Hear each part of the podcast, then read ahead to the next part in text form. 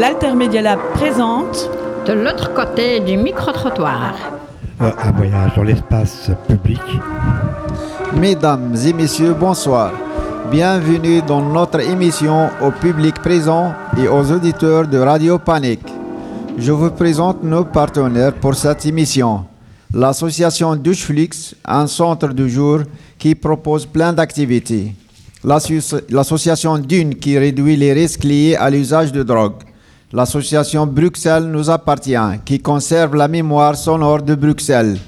Clip radio sur Radio Panique et la- et l'agence Alter qui produit de l'information sur les questions sociales en Belgique. Autour de la table avec nous, nous, a- nous invités ce soir. Lola Burton, responsable des projets participatifs chez Dune. Bonsoir. Bonsoir, merci de m'accueillir. De rien. Laurent Dursel, co-coordinateur de Doucheflix et du syndicat des immenses. Bonsoir. Bonsoir tout le monde et merci pour l'invitation. Fred Milosevic, membre fondateur du squat Le Boiler. Bonsoir. Hello. Bruno Valkener, chargé de communication pour l'association Transit. Bonsoir. Bonsoir, merci. Autour de la table également les participants de l'Altermedia Lab qui animeront l'émission avec moi ce soir. Miguel, Euh, bonsoir, je suis euh, content d'être invité et de participer. Mario, Ouais, bonsoir, content d'être là. Malika, Euh, Bonsoir, merci.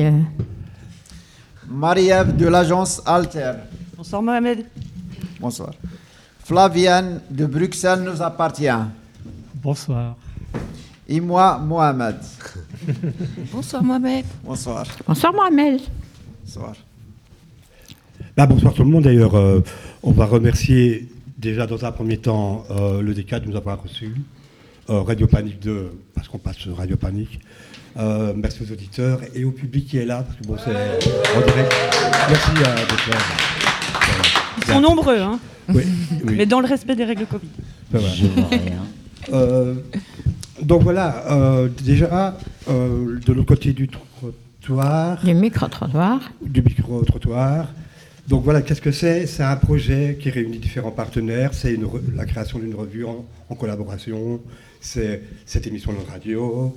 C'est l'expo qui est en cours au DK, qui est là pour un petit moment. On- Vous aurez les détails plus tard. Euh, voilà. Et alors, bon, on va directement euh, aller dans le vif du sujet. Et on va présenter une première capsule, je pense, Du voyage, hein. du voyage euh, euh, sur les espaces Voyage dans l'espace public. Yes. Donc voilà. Les voyageurs à destination d'Alter sont priés d'embarquer. Et là, c'est fermé à 100%. Donc encore une toilette publique qui est fermée. Ben, Il y a une autre euh, toilette dans la gare du Midi, justement, qui est un peu à ce système-ci, enfin moins euh, sophistiqué, où c'est plutôt le style Madame Pipi, donc avec une porte ouverte et Madame qui est là avec son petit bol avec ses pièces. Mais à partir de 20h, Madame part, et donc c'est à nous de mettre l'argent dans la porte. Très souvent, tu mettais ton argent et la porte s'ouvrait pas, et il y avait juste un numéro auquel tu devais appeler. Et ben, bien sûr, tu as, mis ton argent, tu as besoin d'aller aux toilettes, et il n'y a personne qui est là pour t'ouvrir la porte, et il te disait ben, il faut recontacter le service demain. Un, tu as perdu ton argent, mais deuxièmement, euh, tu, tu fais toute une initiative pour rien. Quoi. Pour les personnes qu'il y a, pas de- il y a des chariots. Oui, je sais. Mais il a mis une toilette de nuit aussi. C'est l'émission qu'elle a expliquée. Moi, je l'ai utilisé une fois cette toilette et euh, parce que je prenais du temps, la dame euh, me, elle me racolait pour me faire sortir de la toilette, quoi, parce que je, je- je prenais du temps à me nettoyer, quoi. C'est uniquement une entrée-sortie 5 minutes. Tu peux pas, tu peux pas utiliser les éviers pour te nettoyer si t'es si t'es crade, quoi. Et ils ont tendance à croire que les gens qui sont trop longs font des choses qu'il ne faut pas, genre euh, se droguer. Je disais justement dans la gare du Midi, il y a beaucoup de euh, restaurants, euh, snacks où on peut manger en attendant son train. Mais le fait qu'il y a cette toilette payante juste à côté, ben, il n'y a aucun des restaurants qui a des toilettes et du coup, justement, ils profitent du fait de faire payer les gens pour, utiliser, pour aller aux toilettes. Quand normalement, c'est un, c'est un- un service qui est gratuit dans ce genre de restaurant. Donc, sur 4, il y en a déjà deux de fermés. On va voir les autres là-bas. On va voir celle qui est ouverte H24. Bah, le temps que tu as trouvé la bonne, la bonne toilette, t'as chié dans ton pantalon. En fait, ils poussent à la criminalité. Après, ils vont dire il t'attrape sur le fait, euh, le fait genre, euh, ouais, détérioration de biens publics. Je dis, mais vos toilettes sont même pas ouvertes. Sur les il n'y a pas de toilettes en fait. Non, mais sur les quais même, il n'y a pas de toilettes. Monsieur, est-ce qu'il y a des toilettes gratuites dans la gare? Quoi? Est-ce qu'il y a des toilettes gratuites dans la gare? Non. On, on a le bureau, hein, nous. Ailleurs. Ah, Chez les Quick, chez les Quick, il y a des toilettes. Oui, mais ça, il faut payer, ça se passe gratuit. Là-bas, je sais pas, ça marche pas, je Ah, pense maintenant. 60 centimes, c'est un demi-pain pour moi. 60 centimes, pour moi, c'est un demi-pain. Je mange avec ça. Ah ouais, ok, ouais. ça c'est la règle ici. Hein. Je peux pas changer ça. Hein. T'es jamais venu à Bruxelles et tu te perds rien que dans la gare, tu vois. Rien que dans la gare, tu te perds. Alors là, tu sors de gare du Midi, c'est encore pire. Alors rien que pour trouver une toilette dans la gare, vas-y. Hein. Donc, euh, même qu'il y ait des panneaux, hein, les panneaux, euh, ils t'envoient vers un endroit qui est fermé. Donc, euh, ça n'a aucun sens. Je vais vous montrer deux coins pour les sans-abri avec des petites tentes. Ouais. Euh, tentes en carton et autres tentes. Cinq tentes, c'est euh, au milieu de euh, Esplanade de l'Europe.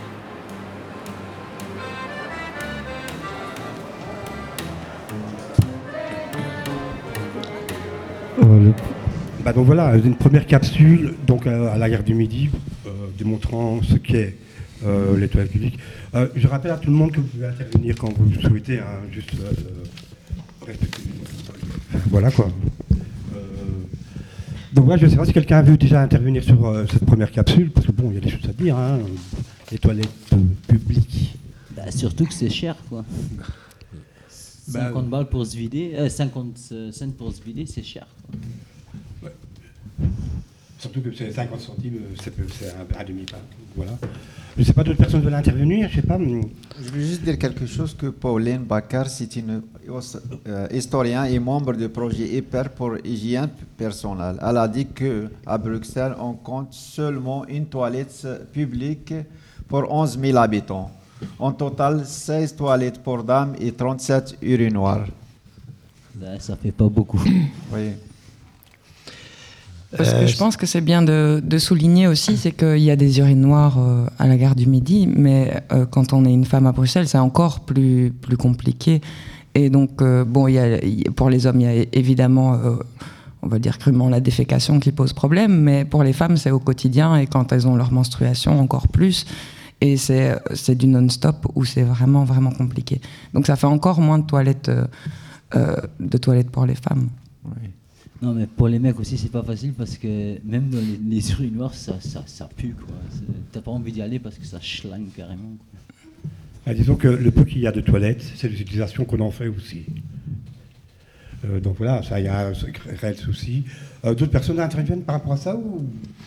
Oui, Moi, je veux juste euh, abonder dans le sens de ce qui vient d'être dit, et que c'est vraiment une conception de la, la vie en commun, la vie en société. Est-ce qu'on veut euh, partir sur un fait tout à fait faux, à savoir que tout le monde a un chez soi Euh, les chiffres sont extrêmement mauvais en région Bruxelles-Capitale. Ça a augmenté énormément depuis euh, une douzaine d'années. Et donc, il faut tenir compte du fait que euh, plus de 5300 personnes à Bruxelles sont sans chez soi. Et donc, ne pas se cacher, se voiler la face. Et quand bien même on fait parfois des efforts pour mettre un urinoir, ils ne sont pas entretenus. Euh, c'est, euh, j'ai déjà utilisé les urinoirs de la gare du Midi. J'étais en tongs à l'époque et mes pieds étaient dans de l'urine, tout simplement. Et il y a des problèmes de compétence de pouvoir aussi. Euh, c'est-à-dire que parfois c'est la SNCB qui se considère, à tort ou à raison, je ne suis pas juriste, responsable ou pas, ou la commune, et on ne sait pas quelle commune, puisqu'on parle ici de la gare de Midi, il y a trois communes. Et parfois, c'est la région. Parce que la- l'avenue Fonceny, par exemple, est une voie euh, régionale. Et donc, la commune de Saint-Gilles dit non, c'est pas nous qui devons veiller à. voilà. Euh, Il y avait une, un urinoir à l'entrée de la gare du Midi. Et puis, Exki est arrivé. Et comme ils ont certainement dit, écoutez, nous, on va pas, on va pas euh, accepter un urinoir qui se trouve à, je sais pas, à 3 mètres de l'entrée. Et pourquoi ils n'acceptaient pas? Euh, Parce que cet urinoir n'était jamais entretenu. Et donc effectivement, ça puait. Euh, euh, ça puait, oui, ça puait, comme monsieur disait tout à l'heure. Et donc c'est un cercle vicieux. Alors bien entendu, pour des raisons commerciales, on va enlever. Et ça ne fait qu'approfondir le problème, parce qu'on a quand même tous pissé et chié, vraiment. Donc c'est c'est- c'est lamentable. Merci, monsieur Laurent Luxel.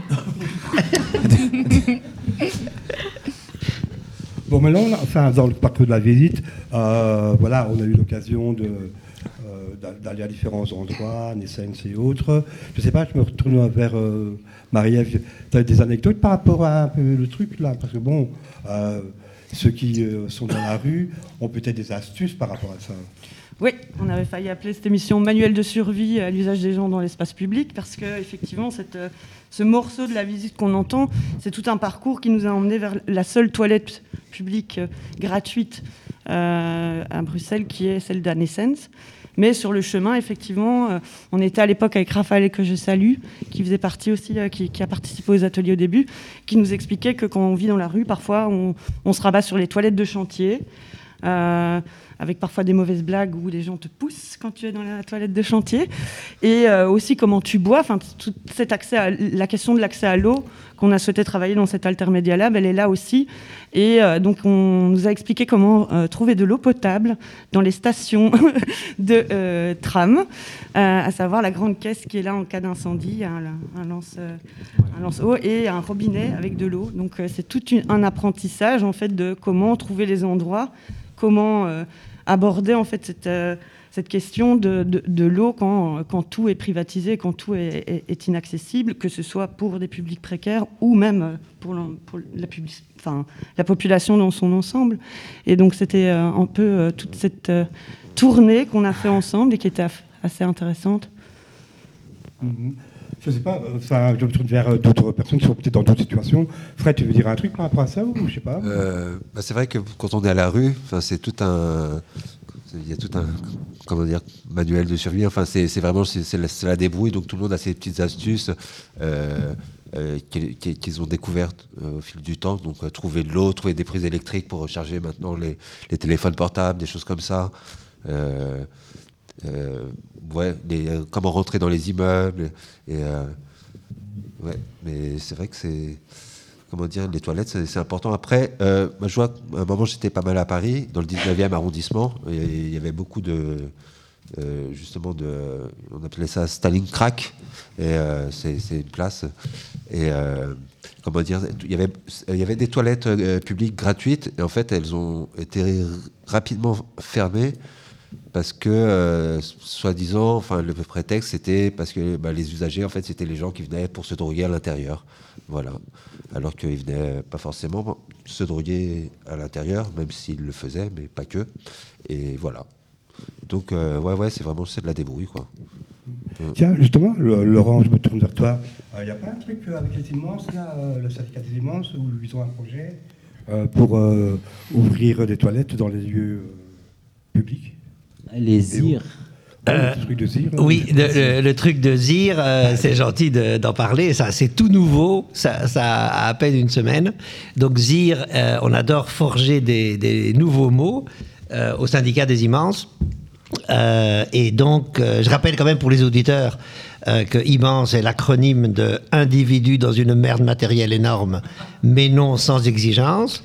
C'est le nouveau nom ni réducteur ni stigmatisant des sans-abri, sans-papiers, SDF, tous ces mots très négatifs et violents. Euh, et donc, ce syndicat, effectivement, euh, a lancé il y a dix jours, et on commence très petitement, des ZIR. ZIR, c'est une zone d'inconditionnel respect. Donc c'est un autocollant euh, que l'on peut mettre à l'entrée d'une association, euh, d'un établissement, d'un centre culturel, et ça garantit un respect de la personne euh, qui entre et l'accès minimum, l'accès aux toilettes gratuites et à un verre d'eau. Et bien sûr, il y a des endroits où on peut faire beaucoup plus. Et ça, ça vient aussi du fait que un autre mot qu'on a inventé. Euh, Mohamed a inventé pas mal de mots aussi. Euh, euh, pourquoi est-ce qu'on a eu cette nécessité? Parce que c'est le nouveau mot s'éjacter. S'éjacter, c'est quoi? C'est euh, ce qu'on a observé, à savoir les gens entrent, passent devant, j'invente un magasin, il se dira j'ai envie d'entrer, mais euh, voilà, je présente mal, j'ai peut-être un, moche look, et donc je ne m'éjacte, donc je de peur d'être refoulé, je ne vais même pas entrer, alors que peut-être, en fait, l'établissement est tout à fait respectueux et accueillant et aurait euh, bien accueilli la personne. Et donc avec ce petit euh, autocollant ZIR, euh, on a la garantie que là au moins on peut entrer et on sera respectueusement euh, accueilli.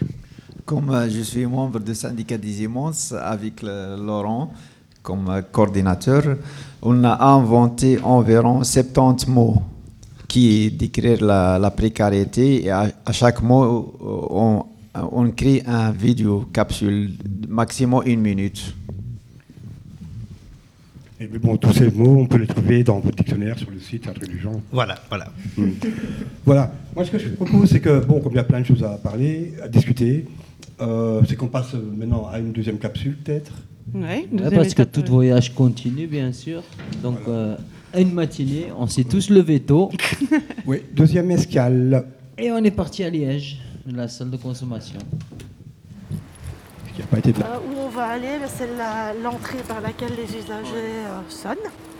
Et ils ont accès à toute la- toute, euh, toute l'infrastructure. Alors, pour pouvoir euh, rentrer dans la salle de consommation, il faut que vous soyez inscrit. Donc on reconnaît les gens et à ce moment-là, ben, on ouvre la porte sans aucun problème.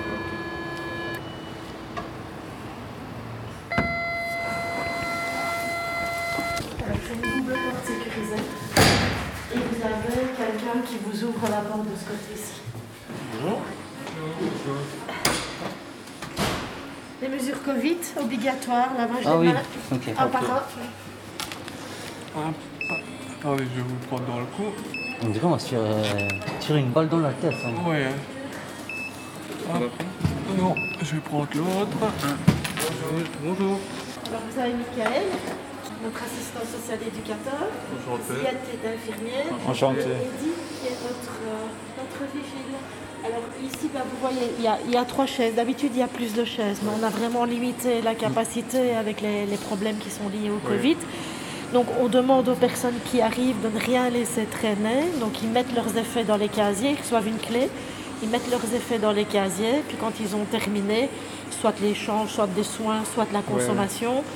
Ils doivent vider leur casier et ils désinfectent eux-mêmes Ah, leur casier. Ça va Ah.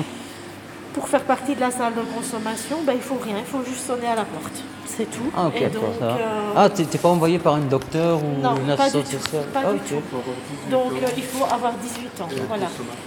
Et oui, ne pas être Ouais, d'accord, faut avoir 18 ans, mais quand on est dans la rue, on voit qu'il y a de plus en plus de jeunes consommateurs. Ils font quoi alors?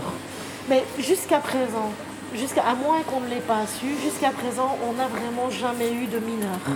On n'a jamais eu de mineur. Si maintenant un mineur se présentait à la porte, on lui viendrait en aide. Ça, c'est sûr. quoi. Maintenant, au niveau de la consommation, je crois qu'il faudrait, il faudrait un petit peu discuter parce que de toute façon, si c'est pour aller consommer dans un garage ou aller consommer dans la rue, je veux dire, mais donc il y aurait des, euh, des attitudes à avoir par Bah rapport ouais. à lui. Et donc nous, tout ce qu'on fait, c'est que quand on reçoit pour la première fois quelqu'un, on lui fait passer un petit questionnaire tout petit avec bah, euh, s'il a un logement, s'il a un médecin traitant, si jamais il faut appeler le médecin traitant, est-ce qu'il prend de la méthadone. Euh, voilà, je veux dire, on, pose des questions. Venez par ici parce que on pose ce type, ce type de questions. Il signe le règlement d'ordre intérieur avec euh, le, le membre du personnel et on lui remet notre échelle de sanctions. Ça, c'est le moins agréable, mais on a été bien obligé de la créer parce qu'il y, a eu- il y a eu des petits soucis. Oui, ça. Je peux enregistrer ou non Oui, Quand vous pouvez. vous- Ok, ça va. Euh, donc voilà, il y a deux bureaux. Le premier bureau qui est là-bas, c'est un bureau d'échange. Mhm. Donc ils peuvent venir avec leur matériel et on leur, euh, on leur donne du matériel Ah, propre. Ici, c'est un bureau qui est un peu polyvalent. On fait des soins, on fait des entretiens, c'est aussi le bureau médical, parce qu'on a des médecins, trois médecins. Ici alors Ah bah alors, euh, il y a des temps de consommation. Pour l'inhalation, c'est 20 minutes et pour l'injection, c'est 30 minutes. Maintenant, ils peuvent venir autant de fois qu'ils veulent. Ah, ok. Donc voilà, donc on est vraiment à, à- à bas seuil d'exigence. Euh, et nous, on part du principe qu'on ne va pas réduire le nombre de consommations, parce qu'on préfère qu'ils viennent consommer près de nous, sous la supervision des membres du personnel, plutôt que d'aller faire ça n'importe où, n'importe quand. Ok, ben voilà. Donc on est entré. euh, là, je me tourne bien sûr vers Bruno, euh, qui est chargé de communication à Transit. Est-ce que c'est comme ça que tu te représentes aussi euh, l'entrée de la future salle de consommation à, Bruxelles? Ben oui, globalement, évidemment, le- l'expérience, enfin l'expérience de Liège. Liège a innové. Liège a été la première ville à ouvrir une salle de consommation.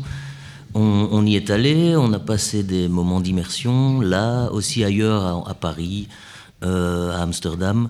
Et donc, effectivement, par rapport à tout ce qui se pratique, on va dire, dans le monde, niveau salle de consommation et surtout en Europe, il y a un fil conducteur, on dirait une universalité, en tout cas dans l'approche. C'est de la réduction des risques, bas seuil d'accessibilité. euh, mais évidemment, il y a toujours des spécificités locales et puis il y a des spécifi- spécificités liées aussi à l'architecture du bâtiment. Mais globalement, c'est le fonctionnement. Donc la personne arrive, elle découvre le dispositif, elle s'inscrit de manière anonymisée. Ensuite, elle déclare ce qu'elle veut consommer. On fait quand même un, entretien pour voir si, quel est son parcours, est-ce qu'elle est sous traitement, euh, euh, méthadone par exemple. Ensuite, elle peut se rendre, bah, elle signe aussi un règlement d'ordre intérieur euh, et un entre guillemets, un accord d'utilisation. Euh, puis après, elle peut se rendre dans les espaces de consommation sous la supervision d'acteurs spécialisés, que ce soit infirmières ou, ou assistants social. Euh, et elle consomme selon son mode de consommation. Donc il y a des espaces de consommation qui sont réservés à l'injection ou à l'inhalation. Et ensuite, après la consommation, elle se rend dans un espace où elle peut euh, se, se reposer, se poser, rencontrer aussi, c'est important parce qu'on parle de salle de consommation. Moi, j'aime bien parler d'un d'un dispositif de réduction des risques dans lequel il est possible de consommer. Euh, c'est pas simplement une salle de consommation. Je dirais que la salle de consommation, elle vise à remplir des besoins qui existent, pallier aussi à des situations qui existent, la consommation dans l'espace public. Les personnes qui consomment dans l'espace public ne le font pas forcément de gaieté de cœur, c'est parce qu'elles n'ont pas de chez elles qu'elles sont dans l'espace public et donc ici on leur propose un espace. C'est important, on a consulté aussi euh, les personnes avec qui on travaille pour quand même qu'elles s'approprient ce lieu. C'est très important, le lien de confiance est fondamental pour euh, entreprendre un dialogue. Ce qui compte, c'est que ça crée un espace sécurisé euh, pour les personnes aussi. En venant consommer dans la salle, elles peuvent prendre le temps de la consommation. Il n'y a pas cette pression du regard des autres ou même la pression de la criminalisation de l'usage de drogue, hein, la possibilité d'être contrôlé, euh, surtout quand il y a des passifs déjà au niveau euh, judiciaire. Et c'est important parce que ça, le rapport au produit est différent euh, aussi à ce moment-là, parce qu'on prend le temps, on n'est pas sous pression, on est dans un endroit où le matériel est disponible, on ne se retrouve pas dans une situation où, mince, je dois consommer, il me manque une partie du matériel, ce qui amène forcément des conduites à risque. Euh, pour le fonctionnement, c'est globalement la, la- la même chose, avec oui des particularités forcément qui sont liées à, à- à l'équipe, euh, la dynamique, euh, etc. Parce que justement, tu dis- euh, Bruno, tu parlais d'un endroit euh, où on se sent en sécurité. Euh, Est-ce est-ce que créer des liens aussi autour de soi, c'est euh, se sentir en sécurité? Parce que je veux dire, bon, est-ce qu'il y a une salle de détente? Est-ce qu'il y a des activités? Dans, dans les futures salles Ou je sais pas.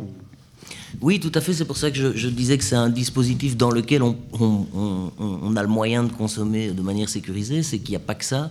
Il y a, comme dans toutes les institutions, euh, la personne qui vient, c'est un partenaire aussi du projet. C'est important qu'il se, se l'approprie. On, a besoin de son expertise. Ça, c'est quelque chose d'important. C'est reconnaître euh, la personne dans sa citoyenneté et aussi par rapport à son savoir. Euh, on l'a vu beaucoup en période de Covid. Euh, au début, par exemple, de la première vague, il y a eu cette inquiétude quand même, euh, vu qu'on avait fermé les frontières, d'éventuellement une rupture de la disponibilité de certains produits sur le marché noir. Ça aurait pu créer des sevrages forcés, euh, des décompensations, un changement ou des prises de risques plus importantes parce que tel produit n'était pas disponible. Euh, et on n'avait pas de connaissances, il n'y avait, y avait, il y a pas d'études là-dessus. Et donc ce qu'on a fait, ben, on, s'est basé sur les gens qui venaient, qui fréquentaient le comptoir, on leur a posé des questions sur la situation, et ça nous a permis de faire un baromètre, de pouvoir anticiper des, des situations. Et ça a été quand même une période, on le savait, l'expertise des, des- des consommateurs est importante, mais là c'était encore plus mis en, er- en exergue. Et donc ça permet aussi une, veille, quoi, c'est-à-dire de pouvoir être au plus près d'éventuelles nouvelles tendances. Et Dieu sait que ça peut, euh, la géopolitique des drogues ou même des conflits peuvent amener des changements dans le, dans le trafic et dans la disponibilité des produits. C'est important d'être euh, au plus près et de ne pas devoir attendre d'éventuelles saisies policières. Vous savez que tout ça prend un, temps énorme et souvent on arrive avec euh, une ou, deux guerres de, retard. Donc c'est plus qu'une salle de consommation. Moi, je vois Tiens, ça vraiment comme ça. euh, Je me retourne sur Lola parce que je me demandais, euh, par rapport à Dune, tu, tu travailles chez Dune, je me demandais comment c'était vu euh, cette arrivée de salle de conso. Est-ce que ça va pas faire, euh, euh, par rapport euh, au, au clip, est-ce que ça va pas faire tâche? Bah, on va euh, perdre des sous, du coup ça nous arrange pas. Non, c'est une blague. Euh, évidemment, évidemment, on ton est. boulot, tu vas perdre ton boulot. Bon, non, Euh, il y a jamais.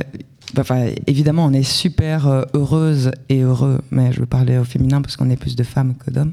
On est super heureuse de, l'arrivée d'une nouvelle, euh, enfin, de la salle de consommation qu'on attend depuis. euh, oh, ok, bon, on n'est pas dans le projet, mais on l'attend depuis. ben, je pense que tout le, tout, tout, le réseau l'attend depuis super longtemps, donc on peut être que positivement satisfaite de l'arrivée de, de cette salle de conso. J'ai une question pour Lola. Euh, D'après notre visite, Flux Dune et Alter, euh, euh, de l'objectif de la salle de conso alias, c'est de consommer en sécurité et hygiène. Quel est le rapport entre la salle de consommation du Liège et votre association Dune qui réduit les risques liés à l'usage de drogue? Alors, euh, nous, pour le moment, on donne euh, le matériel donc, euh, pour consommer, entre guillemets, proprement. Mais nos limites, elles s'arrêtent à partir du moment où il faut réellement... Par exemple, prenons un exemple. Euh, on consomme avec euh, le crack avec, euh, avec du bicarbonate ou avec du- euh, ou du ah, L'ammoniac. L'ammoniac, merci. Oui, oui. Euh, et en fait, on peut donner des exemples de comment ça fonctionne, mais concrètement, on ne sait pas réellement montrer, euh, en, par exemple, en, montrant réellement comment, faire, ou par exemple l'injection, moi je suis infirmière de base, de formation, on peut lui dire, bah, écoute, choisis plutôt euh, euh, cet endroit-là d'injection parce que tu t'es déjà fait des ulcères à cet endroit-là. Donc il faudrait même voir à aller euh, en fumette. Mais on ne peut pas montrer concrètement comment ça se passe parce qu'il y a la loi qui nous empêche de faire ça. Tandis qu'avec euh, la salle de consommation à moindre risque, ce sera des choses qu'ils pourront faire concrètement. Et donc, ils vont réussir à être réellement dans une réduction des risques à un point où nous, on ne peut pas faire parce que la législation, elle nous empêche d'aller jusque-là. Bon, maintenant, de manière générale, rappelons qu'il y a des objectifs qui sont les mêmes, qui est la réduction des risques à l'usage de, cons- de la consommation. non? Ah Oui, oui, oui, évidemment, c'est c'est les mêmes, euh, c'est les mêmes objectifs. C'est juste, euh, ils, ils- ils ont d'au- ils vont avoir d'autres moyens qui sont très très intéressantes. Et, et voilà. Donc euh, la salle de conso à Liège, on n'a pas fait que entrer, on l'a bien sûr aussi visité. Donc euh, il y a encore une capsule sur comment ça s'est passé là-bas. Ben voilà. Donc, comme, comme je vous avais expliqué, hein, les locaux sont petits, donc en fait, ils peuvent rentrer par deux. Donc, il y en a un qui va près de mon collègue et l'autre reste ici. Euh, bah, oui, voilà, vous restez ici. Alors, c'est pas qu'on a des règles drastiques, Mhm. euh, mais c'est simplement que, par exemple, quand on ouvre le matin et que les usagers sont en manque, ils vont se précipiter vers le membre du personnel qui est à l'accueil, qui doit donner le matériel, faire les encodages, répondre au téléphone. Donc voilà, on leur demande d'y aller un par un parce que sinon c'est un peu, c'est un peu compliqué. Euh, donc le but euh, c'est de dire ben voilà ma date de naissance, euh, je vais consommer tel produit, je vais consommer soit par injection, soit par inhalation. Et en fonction de ça, il reçoit le matériel nécessaire. Adrien est en train de vous préparer les différents plateaux. Venez. En tout cas, nous, on fait très attention à ce qu'il n'y ait pas de deal dans le périmètre. euh, de, la salle, de la salle de consommation. Et ici, au niveau de la salle de consommation, si des usagers deal et sont pris sur le fait, ils sont exclus définitivement et il y a un signalement automatique qui se fait auprès des forces de la police. Est-ce que maintenant, maintenant, je rentre ici, j'ai un pote qui en manque à côté de moi, enfin, un pote. Oui Voilà. Est-ce que je peux lui dépanner Non. C'est du deal. Ok. Même si je demande pas d'argent, je dis juste, voilà, prends ça pour pas que tu te sens mal. euh. Non. Ok. Aux yeux de la loi, même s'il n'y a pas d'échange d'argent, ça reste du, du deal. Et puis vous imaginez ça va devenir une zone de non-droit ici si ça commence comme ça. C'est pas possible. C'est pas possible. Nous, on est là pour assurer que la consommation fonctionne correctement pour la personne. On n'est pas là pour cautionner des partages Ouais, et on n'est pas là pour cautionner de toute forme de deal. Ça, c'est hors de question. Hors de question. Bon, Bruno, je t'ai vu réagir là-dessus. euh, je voudrais savoir pourquoi. Ben, parce que c'est une question compliquée en fait. Euh, ce qu'il faut savoir, c'est que malheureusement, la loi fédérale en matière de stupéfiants est toujours prohibitive, globalement, et elle l'est aussi euh, en consacrant un article qui vise spécialement l'incrimination pour quiconque mettrait à disposition un local en vue de faciliter l'usage. Évidemment, cet obstacle de la loi, qui n'est pas infranchissable, la preuve, Liège a ouvert et Bruxelles va ouvrir, a ben, créé malgré tout euh, des, phases d'épreuve. Ça C'est pas facile à surmonter cette, épreuve de la loi et donc elle implique un accord avec le parquet. Et évidemment, le parquet ne peut pas faire une injonction négative, c'est-à-dire que lorsqu'il y a une infraction, il est obligé de la, de la poursuivre. Donc il faut rester vraiment cadré par rapport à ce qui est négocié avec le parquet et au respect de la loi et effectivement l'échange de produits. Et ça, c'est une information qui est importante pour tout, globalement tous les consommateurs. C'est que même de faibles quantités, même une dépanne, ça peut être c'est considéré aux yeux de la loi euh, comme du deal. Euh, donc sur ce niveau-là, effectivement, il faut être assez strict. euh, ou en tout cas avoir une information très claire dès le début. Mais normalement, qui dit euh, deal dit vente, non? Enfin, Non. Un échange, c'est gratos. Non, non, non, il suffit, il suffit d'un d'un échange, d'une dépanne. hein. C'est ce qu'on donne souvent comme conseil de réduction des risques. hein. On voit ça souvent. hein. La personne, euh, même consommateur de cannabis, se fait contrôler en revenant de, de Maastricht. Il est seul dans sa voiture, il a 20 grammes et il va penser qu'en disant qu'il ramène aussi pour son copain, euh, il aura moins, moins de, de, de charges. Or, c'est l'inverse, ça devient une circonstance aggravante. Euh, donc voilà, c'est important, au-delà simplement de la salle, c'est une information qui est important euh, de véhiculer pour euh, avoir une meilleure connaissance de la loi, parce que mieux connaître la loi, c'est mieux se prémunir par rapport aux, aux effets de celle-ci. Donc ça, c'est fondamental. C'est vraiment pas une excuse valable, au contraire, c'est se tirer une balle dans le pied, je dirais. Donc ça, c'est important.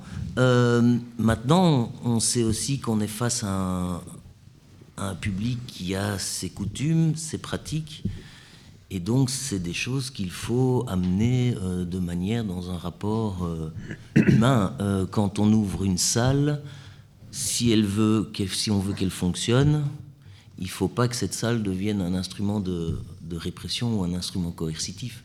Et donc il faut jouer vraiment av- avec cette balance. Moi je reste convaincu qu'il y a tout à fait de moyens d'informer et donc de responsabiliser. Et euh, les personnes viennent avec leurs leurs produits.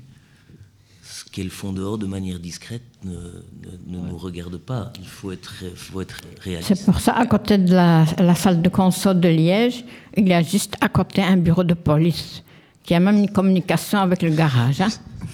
Oui, tout à fait. À c'est la particularité. Après, je pense que ça les a aidés euh, à, ouvrir et à, rassurer aussi euh, en termes d'acceptabilité les riverains. C'est pas du tout le cas à Bruxelles. Euh, la salle, elle va ouvrir en face de la masse. Voilà, c'est un quartier fréquenté qui se trouve à un carrefour de différentes scènes de, de consommation. Donc je pense qu'elle est très bien située, assez proche. Et ça, c'est un, un critère très important qui n'est pas facile pour identifier un lieu. C'est-à-dire que les gens doivent au mi- minimum circuler pour pouvoir se rendre dans un lieu de consommation pour plein de raisons. hein. Euh, pour l'envie de consommer, mais aussi parce que prendre des transports publics sans avoir euh, de quoi acheter un billet, c'est s'exposer à un risque de contrôle, un risque de contrôle accompagné de la police. Quand on a déjà eu un parcours, enfin, vous voyez tout ce que ça comporte comme risque. Donc ça, c'est fondamental. Euh, ici, elle n'est pas du tout... euh, Enfin, oui, elle n'est pas adjacente à un commissariat.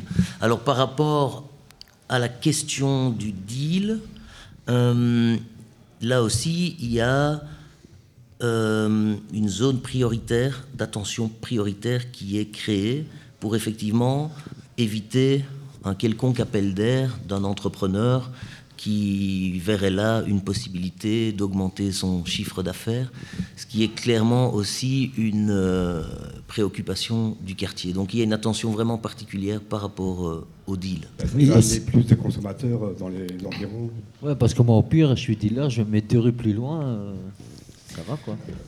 Je, ben, je l'encouragerai pas parce qu'il y a vraiment une zone d'attention prioritaire. Donc euh, voilà, c'est, c'est- ça c'est un point, un point d'attention. Ici, quand les- l'ouverture de votre future salle? Très bonne question. Euh, alors, elle, le plus vite possible. Euh, les équipes sont engagées, sont formées, sont prêtes. Mais ça répond pas à la question. Maintenant, je vais répondre, je vais répondre. Je suis incapable de donner une date précise parce que on est, c'est dans le processus euh, d'agrément. Donc, c'est, on est dans la procédure administrative et ça pourrait être signé, clôturé d'ici deux, trois semaines, mais je C'est qu'on a eu plein de dates en fait. hein, Ouais, ça a déjà été euh, plusieurs fois remis. Et ça, c'est aussi euh, pour le, le- remettre euh, en parallèle par rapport à la loi. Pourquoi Dans le genre de. J'ai expliqué les, les quelques obstacles ou ce qu'il avait quand même fallu parcourir comme chemin.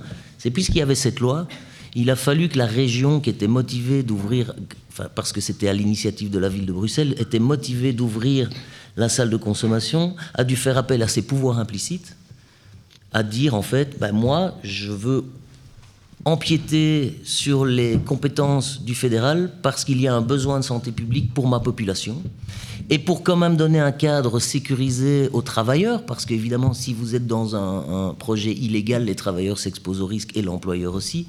Ils ont pris une ordonnance qui a été votée, publiée en septembre, et puis il faut les arrêter, il faut la procédure d'agrément, et on est là, là-dedans. Ça devrait être normalement fin, fin février, début mars.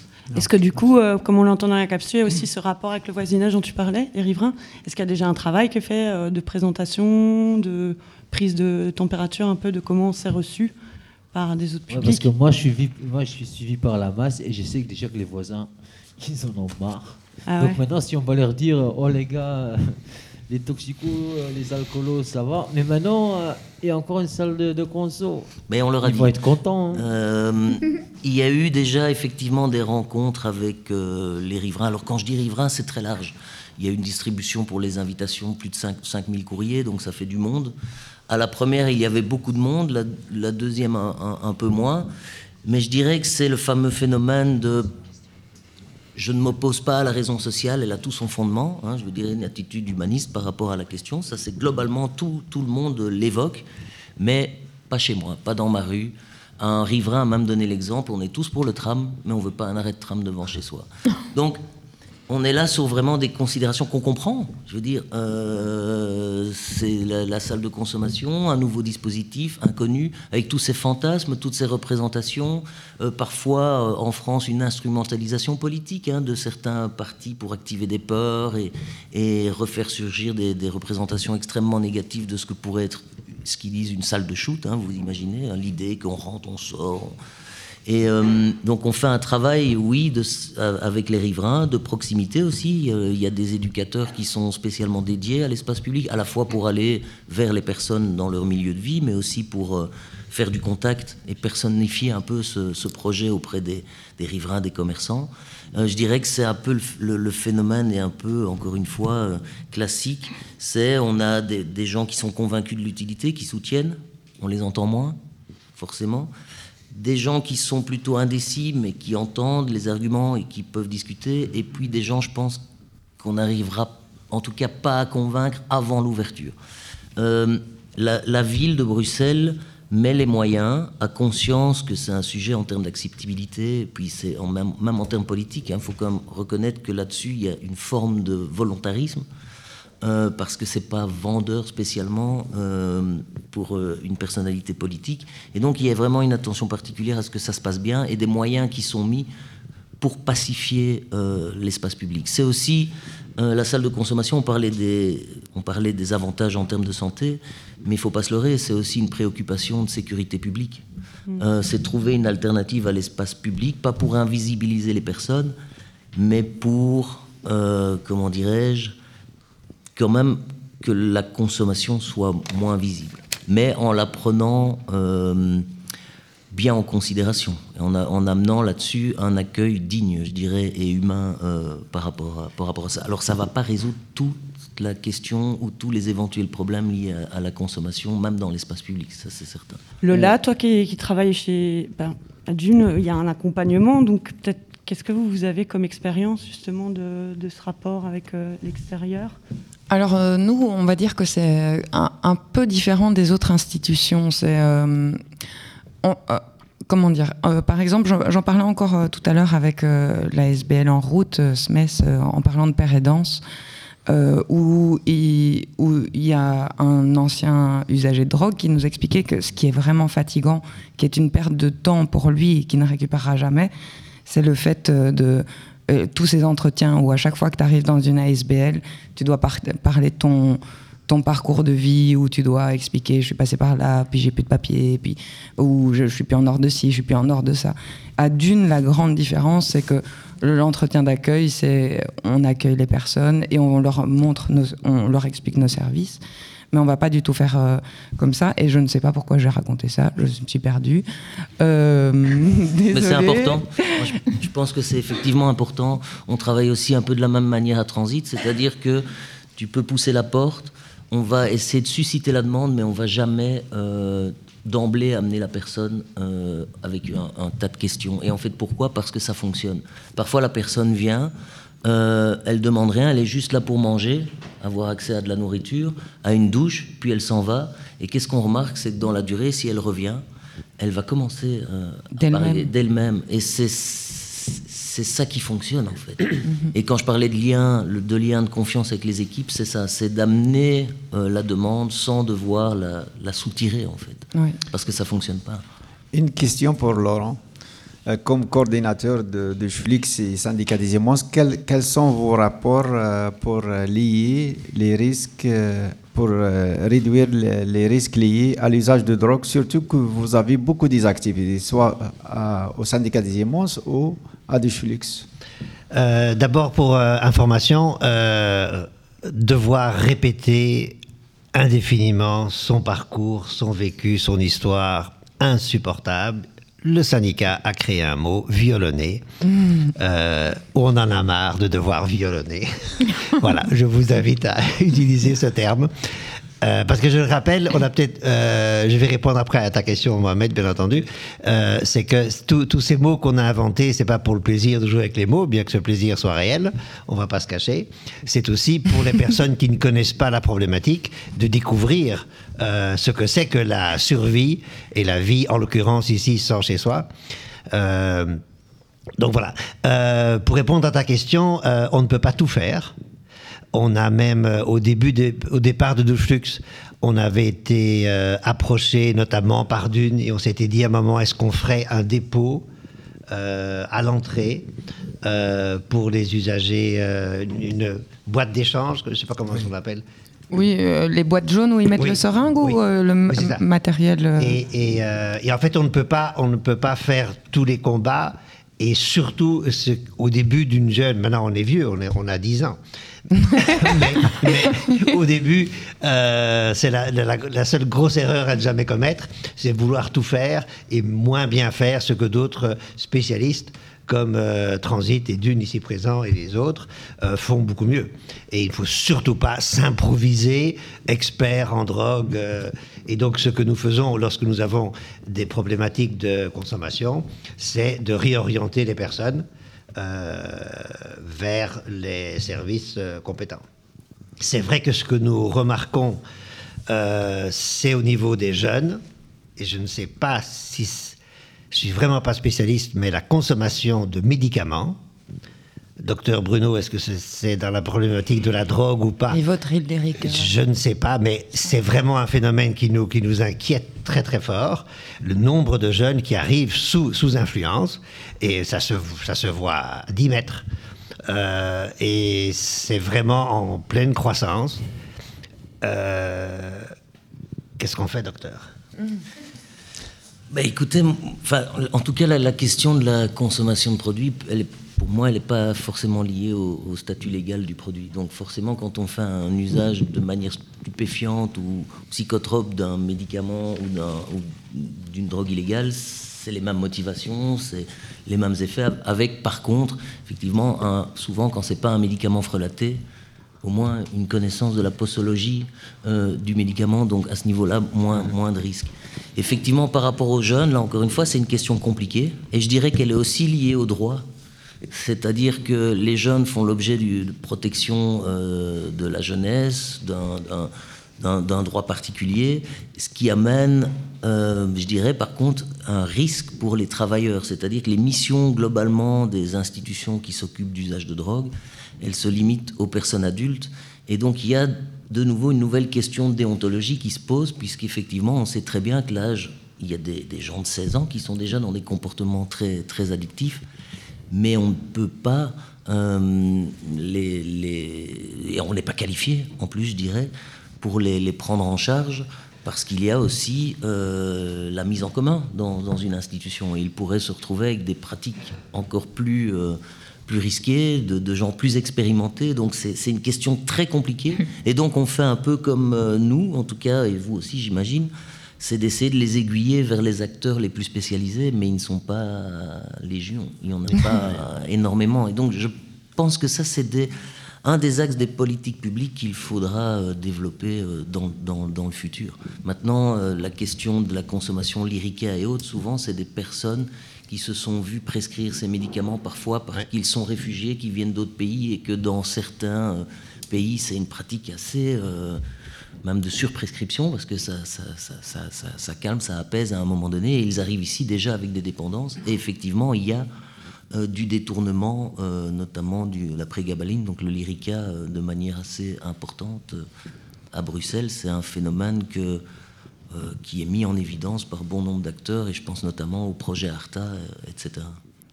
Mais en effet, c'est pardon, Euh, c'est quelque chose qu'on parle beaucoup euh, dans le réseau bruxellois, euh, les, les MENA, donc les mineurs non accompagnés, qui euh, qui consomment euh, ces médicaments. Et je pense qu'on est euh, tous et toutes euh, un peu un peu perdus par rapport à ça, que ce soit dans le secteur euh, de la toxicodépendance, parce que euh, parce que c'est des, des choses qu'on connaît un peu moins, ou alors où on a un peu moins de, de matériel à, pouvoir donner et un peu moins de connaissances euh, là-dessus, c'est un tout, mais aussi dans, dans le secteur de, de la précarité, voire la grande pauvreté.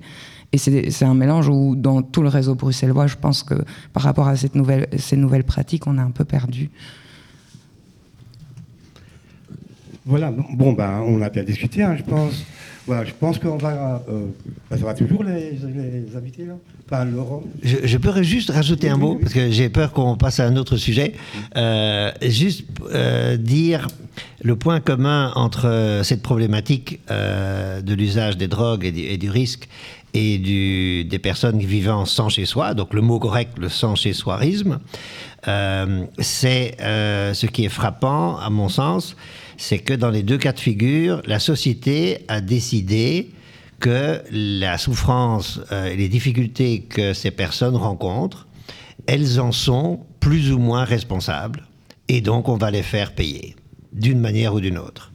Euh, si vous êtes diabétique de type 2, à savoir qu'on peut tracer votre, votre maladie parce que vous avez surconsommé, je ne suis pas médecin, mais surconsommé, euh, je ne sais pas moi, des, des chips et, des, euh, du sucre, on ne va pas vous traiter différemment que si vous êtes diabétique de type 1, ça va que vous êtes né comme ça. Si vous êtes euh, en chaise roulante parce que vous avez un problème génétique à la naissance ou en chaise roulante parce que vous avez fait du 200 km/h en état d'ébriété, on va vous traiter de la même manière. Si vous, avez, vous êtes sous intubé du corona, on va vous traiter de la même manière si vous avez été vacciné ou pas. Donc la société décide dans certaines circonstances qu'on met le compteur à zéro. On peut après expliquer comment la personne en est arrivée là, mais on décide de mettre le compteur à zéro. Ce qui est frappant avec tout ce qu'on veut invisibi- invisibiliser et comme par hasard culpabiliser, c'est que la personne qui est sans chez soi, quelque part, elle doit être responsable. Et euh, la question n'est pas de savoir qu'elle n'est jamais responsable. La question, c'est pourquoi dans ce domaine-là, on va la faire payer. Et la consommation de drogue, c'est la même chose. On va, on va faire payer, on va vous faire souffrir. Votre souffrance est une bonne raison de vous faire souffrir. Bon, maintenant, je pense que c'est une opinion personnelle, mais la société, elle bouge quand c'est dans ses intérêts aussi, je pense. Et juste pour rajouter aussi, euh, et nous rappeler à tous et à toutes qu'on est toutes et tous dépendants de quelque chose, que, que ce soit accepté ou pas, que ce soit de notre petit verre de vin en rentrant ou de bière, que ce soit des réseaux sociaux, que ce soit du chocolat, du sucre, euh, de, de notre compagnon, de notre compagne, de n'importe quoi. On est tous dépendants de quelque chose. Et voilà. Voilà, ah ben, avec ces mots-là, on va écouter un morceau de musique. Il va faire une petite pause. Hein. Voilà. Ouais, même si je suis dépendant de la radio. Une idée qui rassemble, une pensée qui n'est pas toute neuve. C'est que quel que soit ton parcours, tu rencontres de belles épreuves. La vie, c'est Mr. Hyde, pas seulement Dr. Jekyll. J'ai vu le film depuis longtemps, la vie n'est pas un long fleuve tranquille. T'as qu'à voir les réactions d'un nouveau-né à l'hôpital. Si Chelsea fort, c'est qui comprend que souvent la vie va lui faire mal. Y a des rires, y a des pleurs, y a des bas, y a des hauts. Y a des soleils et des orages, et je te parle pas que de météo. On vit dans un labyrinthe et y a des pièges à chaque virage. À nous de les esquiver et de pas calculer les mirages. Mais le destin est un farceur, on peut tomber à chaque instant. Pour l'affronter, faut du cœur et un mental de résistant.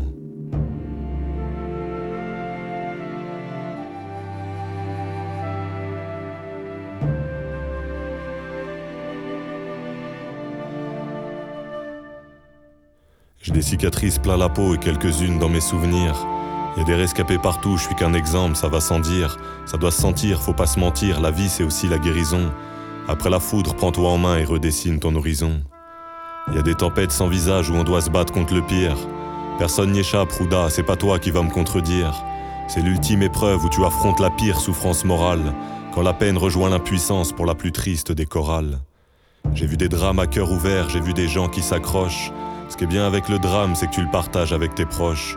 Pour les miens, il est peut-être l'heure de m'arrêter un court instant, pour les remercier d'avoir du cœur et un mental de résistant.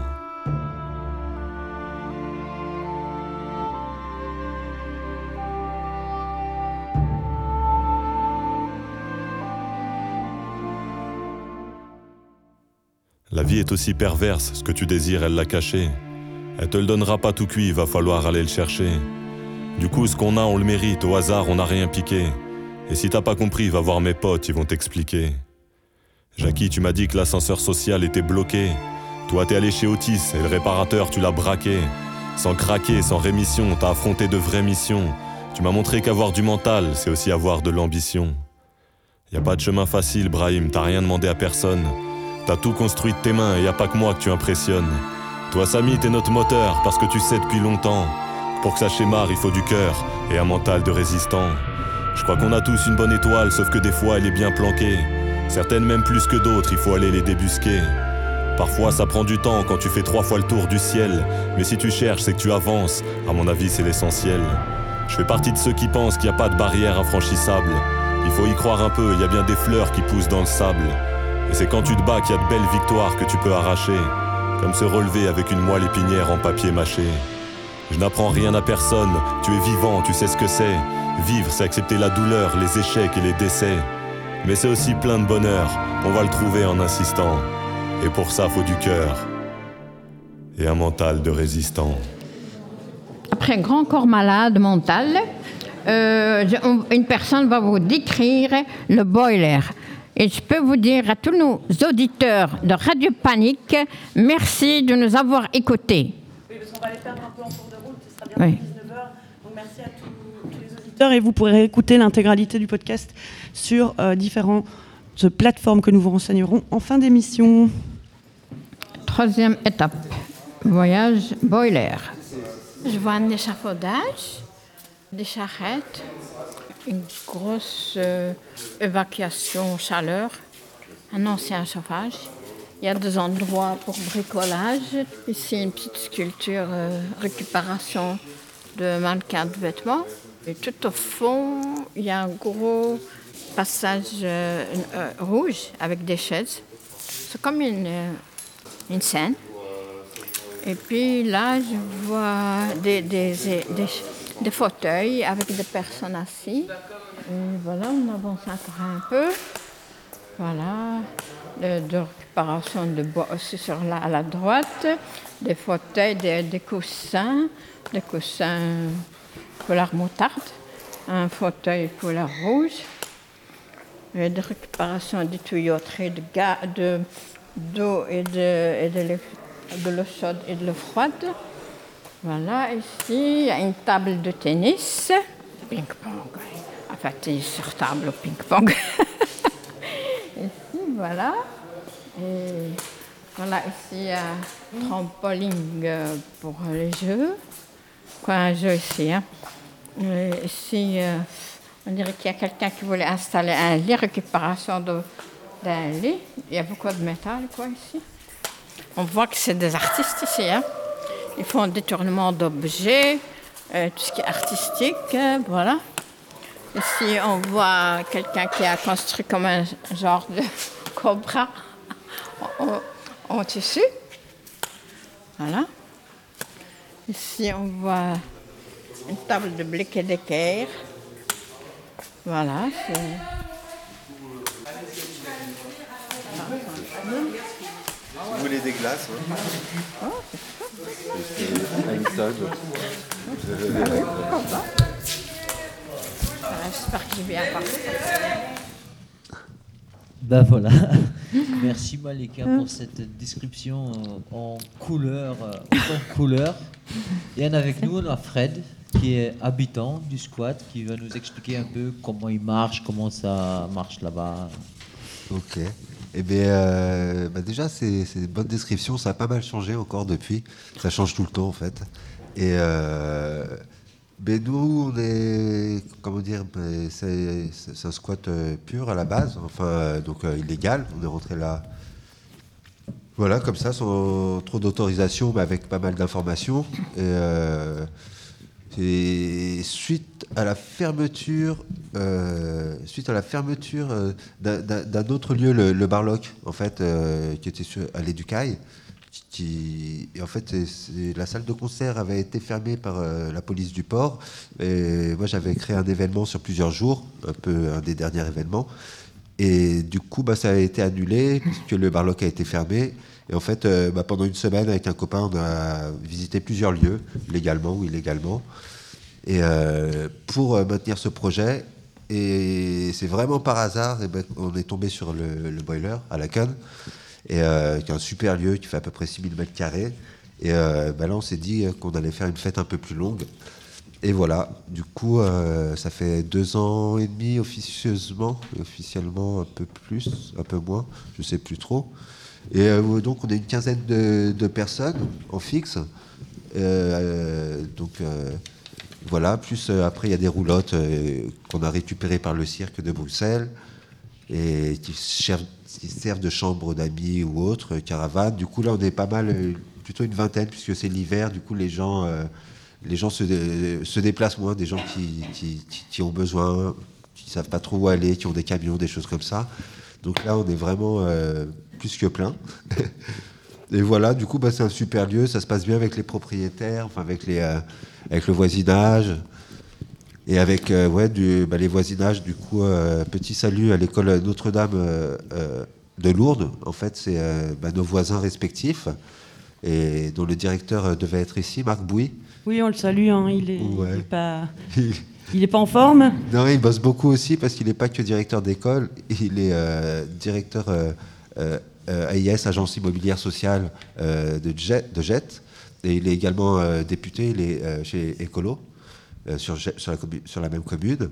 Et en fait, euh, quand euh, nous on est arrivé, enfin quand je suis arrivé en l'occurrence, parce que c'était en plein été, et puis bah, l'été c'est c'est plus facile pour trouver des espaces, mais pour occuper c'est plus difficile parce qu'il y a moins de monde de disponible. Et en fait, du coup, bah, j'étais seul. Et c'est- c'est voilà. là que tu t'es pris un boiler sur la, sur la jambe voilà, voilà, ça a été assez, euh, assez expéditif comme visite. Enfin, ça a fonctionné. J'avais fait mener ma petite enquête de voisinage.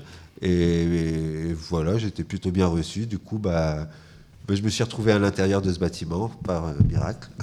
Et, euh, Et puis bah, là, malheureusement, je me suis pris. Bon, ça, c'est un petit peu après, mais deux semaines après, effectivement, j'ai fait un, an de fauteuil roulant parce que je me suis pris un boiler sur, sur le genou qui m'a explosé le genou en sept morceaux. Et euh, maintenant, je suis debout. Et puis, bah, on est toujours au boiler. Et euh, ouais, c'est chouette, quoi. Enfin, au boiler, ouais, au boiler. Du coup, euh, on a Delays comme voisin et Notre-Dame de Lourdes, donc cette école francophone et irlandophone, qui sont 800. Et eux, ils étaient déjà pour parler avec les propriétaires. Et du coup, en fait, aujourd'hui, c'est rigolo parce qu'en fait, on, partage un des hangars qui fait à peu près 2000 mètres carrés à la base. Euh, ils voulaient en faire un espace un petit peu, un peu comme nous, en fait, un peu euh, sport, tout ça, loisir. Et en fait, euh, du coup, y a, on a un préau commun qui fait 700 mètres carrés. Et euh, c'est plutôt pour leur pause déjeuner pour les enfants, et en petits groupes et des jeux calmes. Et voilà, et du coup, on s'est occupé de. Enfin, ça a été un peu la première, comment dire, première approche et premier projet. Et, commun avec l'école et, euh, les, enfants, du coup, parce qu'en fait, on leur a fait toute une cloison, euh, euh, voilà, tout, tout, récup, et, pour un peu insonoriser, délimiter les espaces, et que chacun soit quand même à, sa place, qu'ils n'aillent pas jouer au foot avec nos chiens, qu'on n'aille pas faire de la soudure avec les enfants de 4 ans, par exemple. Mais ouais, ça se passe bien, et c'est chouette parce que comment dire, eux, par exemple, Marc Bouy, euh, directeur de cette école, et qui est vraiment une chouette personne et qui est vraiment une belle personne et qui nous a fait confiance. Moi, enfin, nous, on ne voyait pas, était gens pour parler donc avec les propriétaires pour cet espace, et nous, on ne voyait pas, euh, comment dire, euh, il n'y avait pas de raison de s'opposer à ce projet. Euh, parce qu'il y avait suffisamment de place. Et euh, du coup, eux n'avaient jamais eu affaire à, des squatteurs ou quoi. Donc c'était intéressant. Et euh, la première chose d'ailleurs pour laquelle ils nous ont grillé, entre parenthèses, c'est à cause de, nos chiens. Je crois que Mohamed veut te poser une question. Oui. Lors, lors de, de, notre visite à Baylor, on a vu une affiche collée dans la cuisine disons, même quand on trouve un lieu, il ne faut pas s'arrêter d'ouvrir, toujours ouvrir. Il y a trop de gens dans le besoin. On ne sait pas si vous qui le dites, mais... Eh ben, mais exactement, euh, comment dire, euh, ben là par exemple, là j'étais euh, j'étais à Forêt là, en, visite. je suis tombé sur, c'était pas des bonnes visites. J'ai pas été très très bien reçu. Et bah ouais, ouais, ouais, il y a plein de monde dans le besoin, toutes sortes de personnes. Et, et et euh, du coup, faut ouvrir. C'est pas parce que nous, on est bien lotis, bien logés et, en sécurité qu'il faut, euh, qu'il faut oublier les autres. Quoi. Euh, on squatte par, par, par nécessité à la base, mais aussi par idéologie. Donc il y a tout type de personnes dans un squat. Et, et voilà, c'est un peu. comme j'avais dit une fois déjà sur Radio Panique, je crois, enfin, tant que c'est un peu la réponse à une société malade, quoi, pourrie par le fric, et, qui, crée, qui fout des gens à la rue, des familles, des femmes, des enfants. Et euh, tant que tant qu'il y aura cette nécessité, bah, on ouvrira, on squattera. Quoi. Malika, toi qui étais tout euh, émerveillé dans le squat, qu'est-ce que tu en as pensé? Ben, je, trouvais que c'était très très grand. Euh, ça peut, chacun il avait son petit espace pour faire de, la, de son art. Voilà. Et c'était bien. Enfin, ils avaient aussi un, ils peuvent récupérer aussi du, du, non vendu pour, euh, pour qu'ils peuvent manger aussi. Il y avait du tout. C'est vrai qu'il y avait une grande table avec plein de manger où vous allez chercher euh, justement les invendus. Mm. C'est vrai. On a mangé de la glace. Ouais, c'est avec il faisait chaud en cette période-là en plus. Il faisait chaud. C'était offert par Fred. Il y a une friperie aussi? Ouais, en fait, il y a plein d'ateliers, mais euh, après. Euh, en fait, il y, a bois, il y a peinture, euh, il y a salle de répète, salle de concert normalement, mais qui, qui sont en, stand-by euh, par rapport aux occupations, aux préoccupations de chacun, chacune, et aussi après par le Covid. parce qu'on avait, on a beaucoup, on a eu des résidences artistiques. Donc, je, parlais, on a récupéré des roulottes du cirque. Et en fait, on avait tout un projet avec, bah, avec le cirque de Bruxelles, avec le directeur du cirque Vincent, d'ailleurs qui a pris sa retraite. et euh, ouais, ouais, du coup, il y a plein, plein, plein de. Il y a tout un projet, euh, comment dire, euh, couture, justement. On a une super salle de couture vraiment bien équipée. Et, et en fait, c'est des ateliers qui, à la base, euh, sont censés être euh, ouverts sur le quartier Ouais. et, et, et accessibles à tous et, et à toutes, quoi. Et justement, c'est intéressant parce que tout à l'heure, par rapport au, au- que ce soit euh, euh, euh, les femmes ou, la drogue ou tout ça, enfin, ou les réfugiés sans papier, enfin, situation irrégulière plutôt, on s'est déjà posé la question parce que nous, il y a toutes sortes de, personnes avec chacun, chacune son propre passé. Et moi, ça me tient à cœur. Enfin, je respecte toutes ces valeurs et, donc, voilà, ça a été dit, euh, comment dire, nous, on n'est pas formés pour ça, pour aller aider quelqu'un qui va être, par exemple, euh, euh, sous l'influence ou en manque de quelque chose, ou, des personnes en situation irrégulière par rapport au papier. Enfin, quand on se lance dans des projets comme ça, il faut vraiment le faire, faut être calé là-dedans et savoir de quoi on parle. Et, on ne peut pas tricher, abandonner les personnes. Du coup, personnellement, enfin, j'ai décidé de ne pas le faire. C'est à regret. Et euh, surtout quand on voit euh, la misère euh, au quotidien dans la rue. hein, et, et à chaque fois, on a envie de ramener tout le monde à la maison. Mais ça peut être très compliqué. Et même si c'est pas euh, euh, mal pensé de la part des personnes qu'on va aider, Mm. euh, ça va être très compliqué par la suite. Parce qu'à partir du moment où on ouvre notre, nos portes, une fois, et, et c'est- une réaction normale, et bien les personnes, on peut pas les, elles se sentent délaissées ou, ou abandonnées, du coup, ça peut être très compliqué par la suite, et, et, et- et jusque quelle limite, en fait. euh, voilà. Du coup, on est là, et, malheureusement, personnellement, moi, je suis un peu frustré justement de ne pas euh, ouvrir, euh, de ne pas être assez. le quartier nous connaît très bien. On a fait quelques événements ouverts et il y a énormément de demandes en fait. Les gens ils s'ennuient ou et, et, et- et voilà. Et puis ils ont envie de rencontrer les autres personnes, quel que soit leur euh, Mm. euh, Oui. le- leur projet, leur passif. Et comme tu disais, nous, au début, on, nous- on nous- on- on nous déposait genre euh, du lait, des choses comme ça, alors qu'on a trop à manger. Mm. Et, euh, et, euh, parce qu'on récupère via les magasins. Et voilà, on- il y a des personnes qui nous déposent euh, tout et n'importe quoi. Mhm. Et- mais mais c'est génial. Ben, Fred, on va rebondir. Je crois que Mohamed avait env- envie de rebondir parce que justement, dans le cadre de l'Altermédia Lab, on a visité votre squat. Mais une Et- autre possibilité. une autre euh, occupation qui ouais. s'appelle l'hospitalière.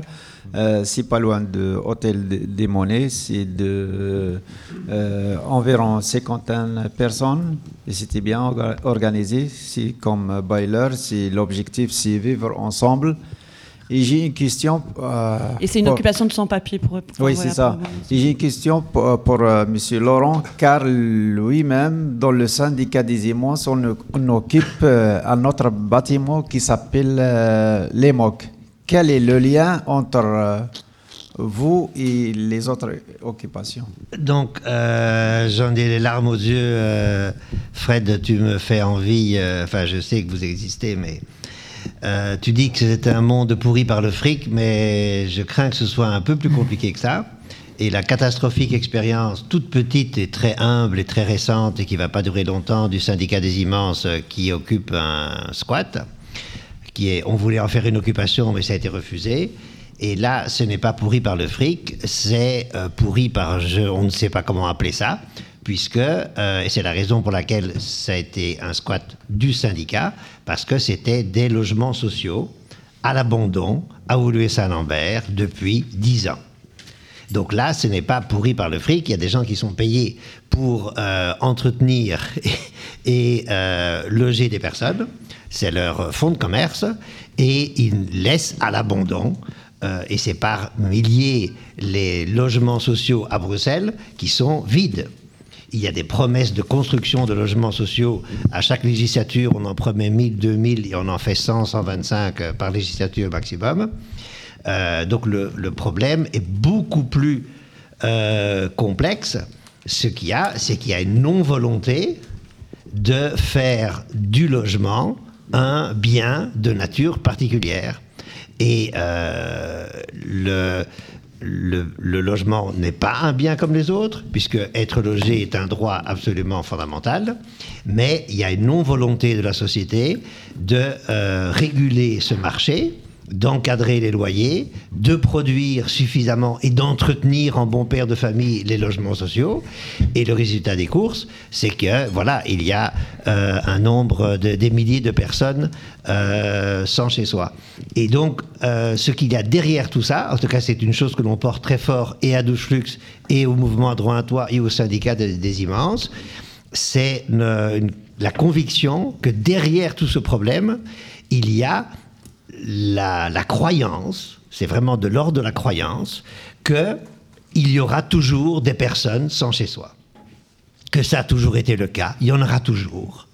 Et donc, il y a un deux poids, deux mesures euh, institutionnalisé dans les esprits. Et donc, qu'est-ce qu'on va faire pour les personnes? Il y en aura toujours sans chez soi. Au lieu de dire c'est inacceptable qu'il y ait des personnes sans chez soi et on va éviter qu'elles tombent à la rue, ce qu'on ne fait pas. Et si jamais elles tombent à la rue, on va les reloger. Non. On, et Douche Flux, euh, dont je suis le cofondateur, fait partie du problème. On en est bien conscient. Quand on lance Douche Flux avec toutes les activités magnifiques, merci de faire la publicité, mais qu'est-ce que ça veut dire faire une opération comme Douche Flux et la centaine d'autres associations? Ça veut dire qu'on se demande qu'est-ce qu'on va faire pour essayer de rendre la survie des personnes sans chez soi la moins inhumaine et, indigne possible, ce qui est en plus un, objectif euh, inatteignable. Au lieu de se dire, c'est juste pas possible. Et la Finlande est le seul pays où le sans-chez-soirisme diminue. Et comme par hasard, je l'aime le dire en tant que co-directeur de Douchux, la première chose qu'ils ont fait en Finlande, c'est de fermer les centres de jour fermer les centres de jour. C'était la première mesure. Euh, donc il y, a, il y a une question d'attitude euh, fondamentale par rapport à ce droit au logement. Euh, et est-ce que on accepte ou pas euh, qu'il y ait des personnes sans chez soi? Et en fait, le, le- j'ai j'ai un scoop. Si j'ai encore une seconde, un scoop? On va d'ailleurs le, un scoop court, hein. un scoop très très court. Premier juré, et on va faire, on va en faire une une action euh, récurrente. On a décidé lundi, on a nos réunions tous les lundis euh, du syndicat. On a décidé de faire ça au finish.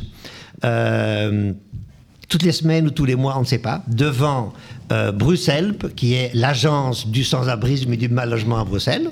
Alors tenez-vous bien, au conseil d'administration de Bruxelles, qui est l'agence régionale qui règle les questions du non-logement et du mal logement à Bruxelles, il n'y a pas de représentant du ministère du logement. Ça veut dire quoi? Ça veut dire que si vous êtes en mal logement, oui, vous pouvez aller. Si vous êtes en non-logement, vous allez chez Nawal Benamou, elle va dire, ministre du logement, elle va dire, ah, c'est pas ma compétence. Donc être en non-logement n'est pas un problème de logement à Bruxelles. C'est dans les textes.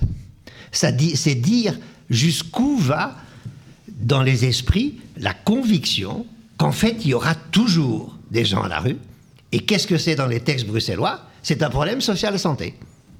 Vous êtes à la rue, vous êtes sans chez soi, c'est un problème social santé. Soit ça, vous, vous êtes à la rue parce que vous avez un problème et social et ou de santé, ou bien être à la rue provoque un problème social ou de santé, mais être à la rue n'est pas un problème de logement. On en est là, en tout cas en région bruxelloise, et le mouvement Droit à Toi m'a chargé de vérifier si on pouvait faire entrer la région bruxelloise dans le Guinness Book.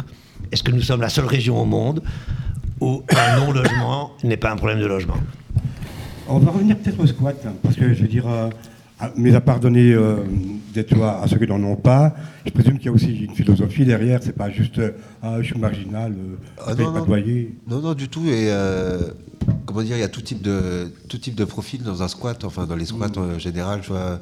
Et euh, il y en a qui vont être contre, mais je- personnellement, je trouve ça débile, qui vont dire, enfin, qu'on ait de l'argent ou pas d'argent, on, on- on peut squatter. Enfin, c'est vraiment euh, soit une nécessité, soit une idéologie, mais mais, euh, mais ça se rejoint et il faut de tout pour faire un monde. Enfin, non, mais, mais- mais c'est vrai.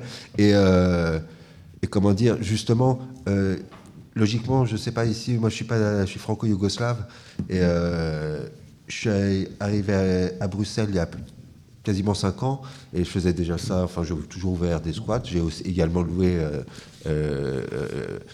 via les, les cursus classiques. Et euh, comment dire, euh, je sais pas si ici, enfin des, des- des- habitations euh, qui ne sont pas mises à disposition, en fait, euh, euh, c'est interdit. Et les communes, elles fonctionnent comme nous en tant que squatteurs, c'est-à-dire pour repérer des propriétaires qui ont un immeuble. En France, si un immeuble est, on est propriétaire par exemple d'un immeuble qui se casse un peu la gueule, il y a des travaux, si on n'a pas de sous, il y a un amendement qui existe, on le pose et rien ne nous oblige à rénover cet immeuble. Et, bah ça, ça fait des, du logement qui n'est pas exploité. Et, on, préfère euh, aller mettre les, familles ou quoi dans des hôtels sociaux qui coûtent des fortunes. Et, malheureusement, bah d'ailleurs, bah, j'étais à, Forêt aujourd'hui et à chaque fois ça m'attriste. Et là, j'en ai vu trois. Euh, on avait été visiter une maison et c'est souvent les personnes, encore une fois, en situation irrégulière parce que bah, elles ont peur en plus de la police, euh, déjà d'avoir un toit. Ensuite, la police, on va nous renvoyer chez nous. Du coup, quand elles trouvent un lieu, en fait, elles ne le rénovent pas, elles se cachent. Et, du coup, elles habitent ces personnes dans des endroits vraiment insalubres. Et bien là, chaussée de forêt, euh, ouais, c'est chaussée, non, chaussée de Bruxelles, je crois, enfin, vers forêt, vers le haut, vers le stade. Et bien, euh, c'est un ancien club gastronomique. Et bien là, il a brûlé, quoi. Alors j'espère qu'il n'y avait personne dedans, parce que nous, quand on l'a visité ce lieu, il y avait des, des, chaussures, voilà. C'était une famille, clairement, planquée là-dedans. Donc. Euh, et, donc là où je voulais en venir, c'est que normalement chaque commune, enfin pour détecter ces, ces lieux où il pourrait loger des personnes. En fait, euh, ils fonctionnent vraiment comme les squatteurs. Bon, les courriers, euh, euh, les palissades, l'entretien de la maison ou pas. Et il y a des amendes, logiquement, qui sont énormes sur la CUN. moi, je vois quand on ouvre des lieux, qu'on ait les accords ou non, on a toujours un dossier de contre-attaque. Et, on est calé, quoi. on a nos renseignements, on a nos sources de renseignements. c'est un vrai travail d'investigation.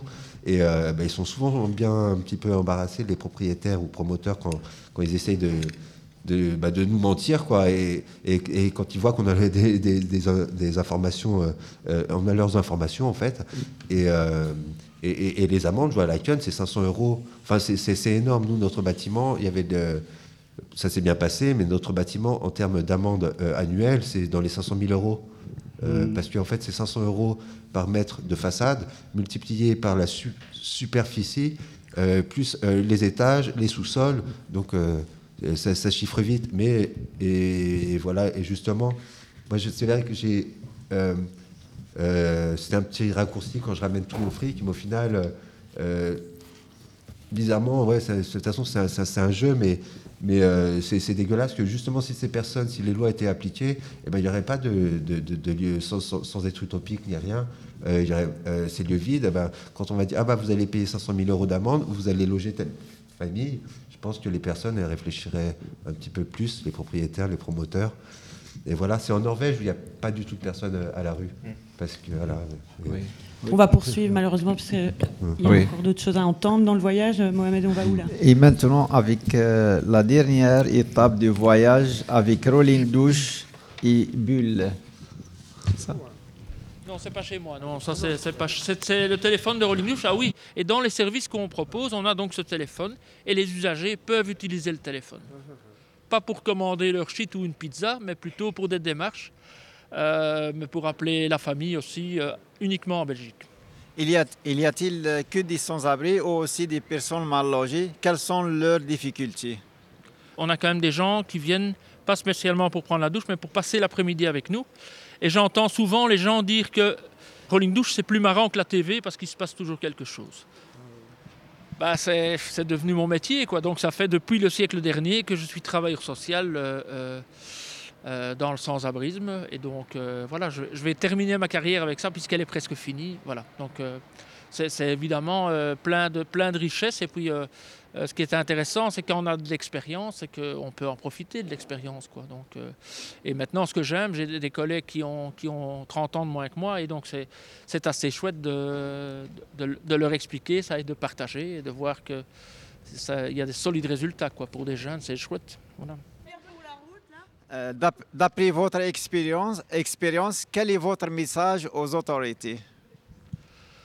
Alors là, j'aimerais bien leur dire, euh, d'une part, que les bâtiments vides euh, qui sont autour de nous, ben, il serait temps de les mettre à la disposition des, personnes sans abri, par exemple. Que finalement, c'est l'associatif qui fait tourner tout ça. Quoi. Donc il faut continuer à donner de l'argent à l'associatif, plus d'argent pour engager plus de travailleuses et de travailleurs, pour pouvoir mieux encadrer les gens. Et la priorité, c'est quand même le logement. Et donc, euh, si les gens avaient du logement, ils ne viendraient pas nous demander des douches, ils ne viendraient pas euh, manger dans un restaurant social, ils ne viendraient pas sonner au SAMU, euh, sonner au téléphone du SAMU sans fin pour avoir du logement. L'objectif, c'est vraiment d'avoir du logement. Donc, il y a du logement, mais il n'est pas accessible. C'est ça le problème. Donc, bonjour mademoiselle. vous êtes qui? Alors je m'appelle Laura, je travaille pour la Bulle. Donc ici, vous êtes dans notre camionnette, c'est notre première camionnette chez Bulle. Et on a deux machines à laver et deux séchoirs dans chaque camionnette. Et vous faites combien de lessives par jour? Alors sur une permanence qui dure environ toute une après-midi, c'est plus ou moins 4 heures de temps, on fait 8 machines. Donc 8 machines à laver et 8 séchoirs. Ici, on est mercredi et on est rue des Sols, c'est juste à côté de la gare centrale. Et on est en partenariat avec Rolling Douche, qui eux ont un service de douche notamment. Et nous, on a le service laverie. Donc parfois, certaines personnes en profitent pour combiner et la douche et le lavage des linges. Et quel est d'autres services que vous offrez? Alors, on a du café. Et alors, le moment du café, c'est aussi un moment de discussion. On propose de faire un peu de, de. De, voilà, on discute et on a des habitués qui reviennent chaque semaine et on continue nos discussions. Beaucoup de personnes sont satisfaites dans le sens qu'elles reviennent. Parfois, elles reviennent aussi parce qu'elles n'ont pas forcément d'autres choix. Mais je pense qu'on essaye de toujours avoir un cadre assez chaleureux pour les accueillir. Et j'espère que oui, elles sont satisfaites. Après, c'est à elles qu'il faudrait leur demander. Mais souvent, on a des bons retours. Maintenant, il arrive que parfois, certaines personnes aient des recommandations à, nous faire et on les écoute et on essaye de nous adapter en fonction. On va dire, toute rencontre entre plusieurs personnes, on a parfois des, mécontentements, euh, mais en général, on arrive à les régler entre nous par le dialogue et, si c'est un problème aussi, une barrière de langue, on a toujours des personnes qui sont là un peu pour traduire. Parmi nos bénévoles, on compte des gens qui parlent plusieurs langues. Euh, et ce qui nous aide aussi à avoir un maximum de langues sur place? donc voilà, merci beaucoup pour les réponses de vos questions. Merci beaucoup, euh, c'était un plaisir de répondre. Merci Laura. Ben voilà, moi, j'étais plus là, donc euh, moi, j'ai commencé. moi, vous, continuez le voyage. Moi, j'ai commencé notre voyage. Euh, moi, j'étais là et on a fait le, on a interrogé Pascal, c'est lui le responsable de Rolling Douche. C'est un euh, bus itinérant qui a des, des douches sur la, dispo, la, disponibilité des, des, des toits. Et aussi, on a interrogé euh, Laura. Je veux juste dire que Laura, c'est une euh, membre au syndicat des immenses. Moi, je peux quand même dire que. elle a travaillé beaucoup avec nous. Et, ils étaient vraiment, les deux, soit Pascal ou Laura, ils ont coopéré avec nous, ils ont répondu à nos questions, on a appris beaucoup avec eux. Euh, en fait, leur objectif, c'est les douches et l'avoir et les liens avec les autres. Je crois que. Mais je veux juste euh, poser une question. Euh, une question sur Laurent. Euh, comme Doucheflix, il a beaucoup de, de, machines à laver et beaucoup de douches. Quel est le rapport entre vous et le Rolling Douche et Bulle donc, on se connaît très bien, euh, comme euh, toutes les associations euh, bruxelloises. On a, on est en contact fréquent, on se rencontre dans des réunions, on fait partie des mêmes fédérations pour la plupart. Euh, on a juste un problème de marketing parce que rolling, douche, douche, flux, ça se ressemble beaucoup et donc beaucoup de personnes euh, confondent, mais ça n'a aucune espèce d'importance. Euh, donc on est très complémentaires. D'ailleurs, pour la petite histoire, quand on a inauguré Douche Flux, les douches ont pris deux mois à fonctionner et pendant deux mois, c'est Rolling Douche qui était en face avec leur magnifique camionnette et on a pu commencer à offrir des douches via Rolling Douche. Donc les relations sont, sont, très bonnes et, euh, et voilà, des, des, services différents, mais euh, parfois les gens passent de l'un à l'autre. Et voilà. Et on a rencontré aussi, parce qu'elle est là ce soir, saluons-la, Pauline, oui, la carte du projet Hyper. Tu peux peut-être nous en toucher un, mot, parce qu'on l'entend pas. En fait, on a rencontré Pauline Baccar, c'est une... C'est une historienne et membre du projet EPER pour hygiène personnelle. Euh, elle a fait des recherches sur euh, l'accès à l'eau et les douches et les toilettes. Et elle a une remarque, euh, euh, il manque beaucoup de toilettes euh, à Bruxelles. Elle a fait même des statistiques. En total, elle a dit qu'il y a 16 toilettes pour dames et 36 uri- urinoirs. Mais elles ne fonctionnent pas toutes. hein.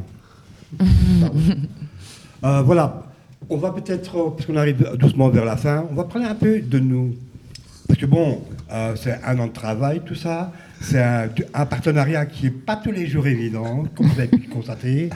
Là, voilà. Euh, bah quand même, ouais. Avec toi ou? On n'a rien, on n'a rien. ça- je peux te dire, vu de l'extérieur, ça a l'air magnifique. Donc on n'a rien remarqué euh, des problèmes internes. On voit que tu n'as pas assisté aux réunions, toi. Voilà. non mais voilà, euh, donc euh, justement ça aboutit sur euh, l'expo qui va être là pendant tout un, un- un laps de temps, je pense. Euh, la, la revue, n'hésitez pas, il y en a encore à prendre. Euh, Mais, mais il reste encore. euh, Ok. On va y venir, ne t'inquiète pas. Ok, ça. Non, je vais quand même dire que Mohamed et Malika, c'est des- les plus gros fans de Laurent. Parce que depuis qu'on fait des émissions avec eux, ils font que parler de Laurent en fait. non, mais ils font que ça. C'est- la séance de. c'est- des pubs sur pattes pour Laurent quoi. Et toi, c'est pour Dune. Et Miguel et Mario, c'est pour Dune. Ah, regarde. leur président. Moi, j'ai posé des questions sur euh, du, euh, Lola, Lola, votre Non, mais on responsable. débriefera ça après. hein, y a et aussi Monsieur Bruno de Transit et Fred de Boiler. Non, mais On ce a- qui était intéressant dans ce que Miguel proposait, c'est de peut-être parler un peu de la place de chacun aussi dans ce projet, vous, euh, en tant que voilà, Oui, des avantages de- aussi spécialement. d'avoir travaillé ensemble et des inconvénients, s'il y en a eu. Euh, voilà, c'est tout un.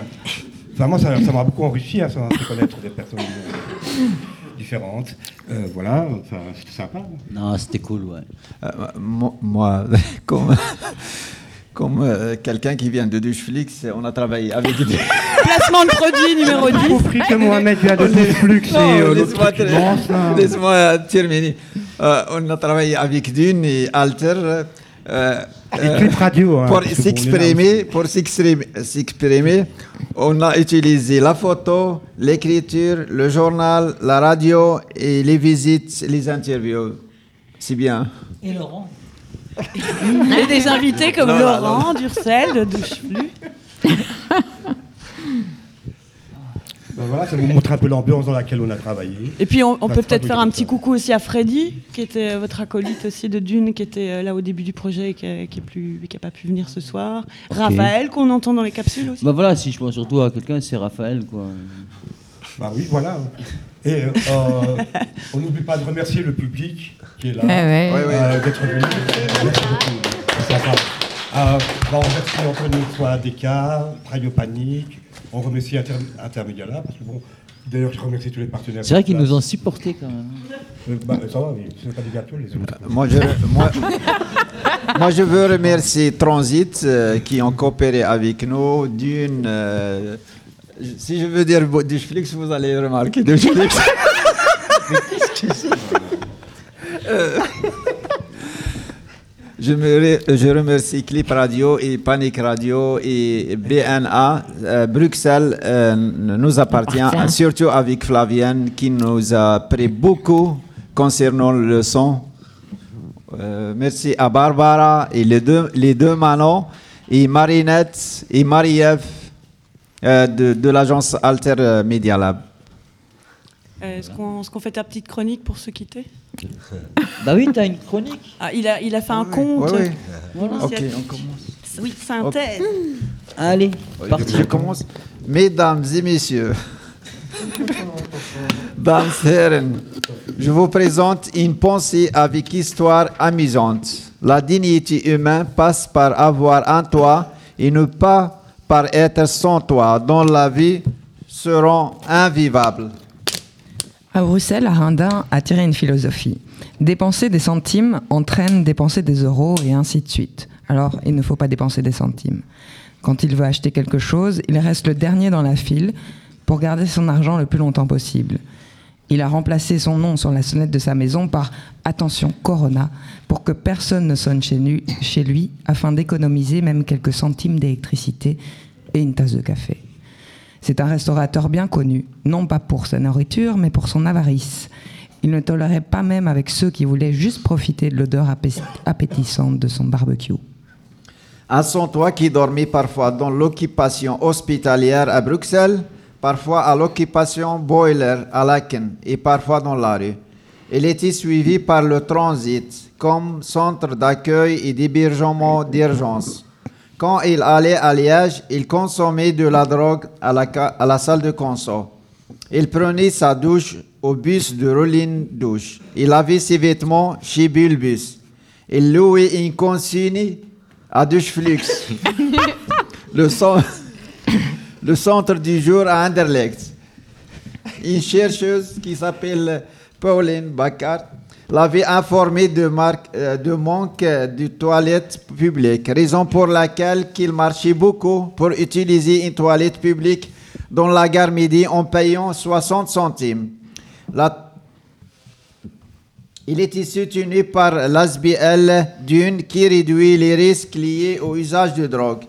Il était habitué à avoir des infos auprès de Bruxelles nous appartient, surtout avec Flavian. Il avait faim, mais comme il était pauvre, il possédait qu'un euro qui lui permettait uniquement d'acheter du pain. Il eut l'idée de ne pas le manger seul, mais tout près du restaurant du radin pour profiter de l'odeur de la nourriture qui lui semblait délicieuse. Dès que le pauvre eut fini de manger son pain avec l'odeur, le radin sortit en disant Encore un squatteur? Il répondit Je n'occupe pas ton resto. À Bruxelles, il y a 5313 sans toit et mal logés. Et même il y a 30 000 logements vides. Il n'y a pas de solution définitive à sans toit ou au sans-soirisme. Le radin l'empêcha de partir et lui demanda de payer la bouffée d'air. Le sans-abri, surpris, répondit qu'il était assis dans un lieu public et non au restaurant. Le radin, en raison de son avarice, n'accepta pas la réponse du précaire et insista pour qu'il paye 4 euros. Le sans-toit dit à l'avare que l'odeur n'avait pas de valeur et qu'elle n'était pas au menu du resto. Le radin ajouta que certes, l'odeur n'est pas dans le menu, mais était inscrit dans la tradition. Un menu écrit et un menu oral. Cinq journalistes de l'Alter Media Lab étaient assises sur la terrasse du resto. Elles avaient assisté à la scène. Elles ont essayé de persuader le radin que si le pauvre avait 4 euros en poche, il allait acheter un snack. Une idée germa dans l'esprit d'une journaliste. Elle sortit de sa poche deux pièces de 2 euros, referma son poing sur les pièces et agita la main. Les pièces s'entrechoquaient. Elle dit au radin Vous avez pris le son de 2 euros comme prix de l'odeur que le sans-abri a consommé avec le pain. Vous êtes donc remboursé. Elle remit les 4 euros dans sa poche, régla le problème. Les cinq journalistes repartirent avec le précaire, en laissant l'avare étonné et pris à son propre jeu. Merci à vous, Danku.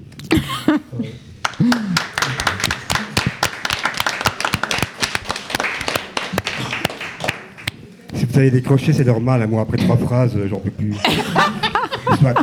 Bon. euh, merci à tous. je Ben, merci pense. à On- vous. On, arrive à la clôture. Merci. Merci, merci. À tout le monde. On va finir un, un morceau musical. Un petit morceau que tu as choisi, non, Miguel Oui. C'est quoi Zebda. Euh, je Zebda. crois que ça va pas être possible. Euh, merci. Au revoir.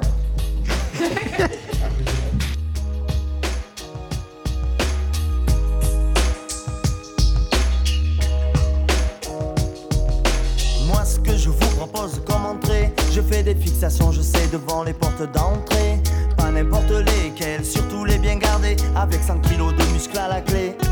Devant trop de barbaques, c'est vrai je fais des rejets. Mais je peux dire que je maîtrise le sujet. Les portes je connais, j'en ouvre tous les jours. Mais j'en ai vu claquer plus souvent qu'à mon tour.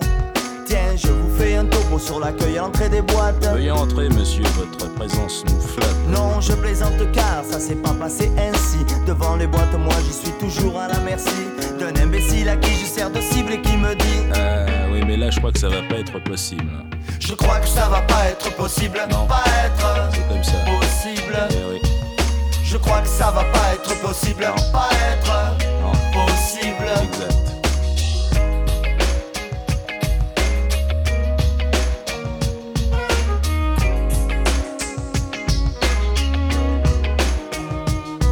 J'ai pas fini, voici mon plat de résistance. Comme tout un chacun, j'ai bossé pour ma pitance. Et histoire de vivre convenablement, je me suis mis à la recherche d'un appartement. J'ai bichonné un excellent curriculum vitae, couleur et Macintosh à toute qualité. Un prime irréprochable, situation morale, et même quelques feuilles de salaire. La totale. Allez, vas-y, Diodo, fais-leur le proprio. Oh, c'est un honneur pour moi, je vais vous montrer le patio. Je plaisante car ça s'est pas passé ainsi. Quand il m'a vu, j'ai vu que tout s'est assombri. A-t-il senti que je ne lisais pas la Bible et il m'a dit Ah oui, mais là je crois que ça va pas être possible. Je crois que ça va pas être possible, Et non. pas être Désolé. possible. Comme ça. Je crois que ça va pas être possible, pas être possible. Mille excuses, monsieur.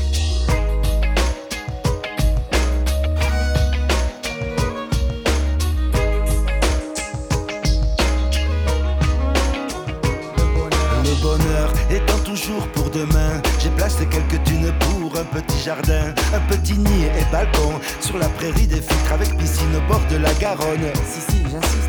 Mais ce putain de bonheur n'est jamais dans le pré. J'ai appelé le bon sens près de chez vous pour un prêt. Mais les banques, C'est les banques. comment vous dire? Les mots me manquent. Alors je vous fais le topo des grosses têtes. Ah, il vous manque des points pour compléter votre retraite. Hein Vous devriez, me semble-t-il, pour assurer les traites. Mettre à jour et un terme à l'ensemble de vos dettes. hein. Ah ouais, Et puis il a souri en me disant c'est terrible, mais.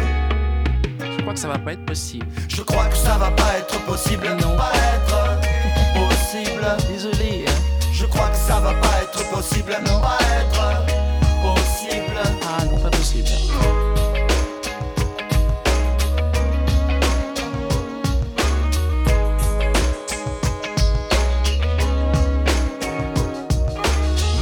lâcherai pas l'affaire. Cousine, cousine. J'ai la patate à faire peur à la pile alcaline. Et je ferai pas comme celui qui va prendre un billet dans la chaleur de la nuit. Et je sais tous les noms d'oiseaux dont on nous traite. Et un jour je sais bien que c'est nous qu'on fera la fête. À tous ces gens qui vivent dans les autres sphères, je vais les inviter à mon joyeux anniversaire. Et là plus de, Qu'est-ce qu'il fait? Qu'est-ce qu'il a? de rebelote. Qui c'est celui-là? Et à toutes ces tâches qui vous jugent à la figure, je leur ferai une justice avec les chaussures. Et quand ils voudront sortir là, ce sera terrible. Je leur dirai. Je crois que ça va pas être possible. Je crois que ça va pas être possible, Ah, non. pas être possible. Je crois que ça va pas être possible, pas être possible. Bien sûr, si c'est pas possible. Je crois que ça va pas être possible, pas être possible. Je crois que ça va pas être possible, pas être possible. Je crois que ça va pas être possible, Non. pas être Désolé.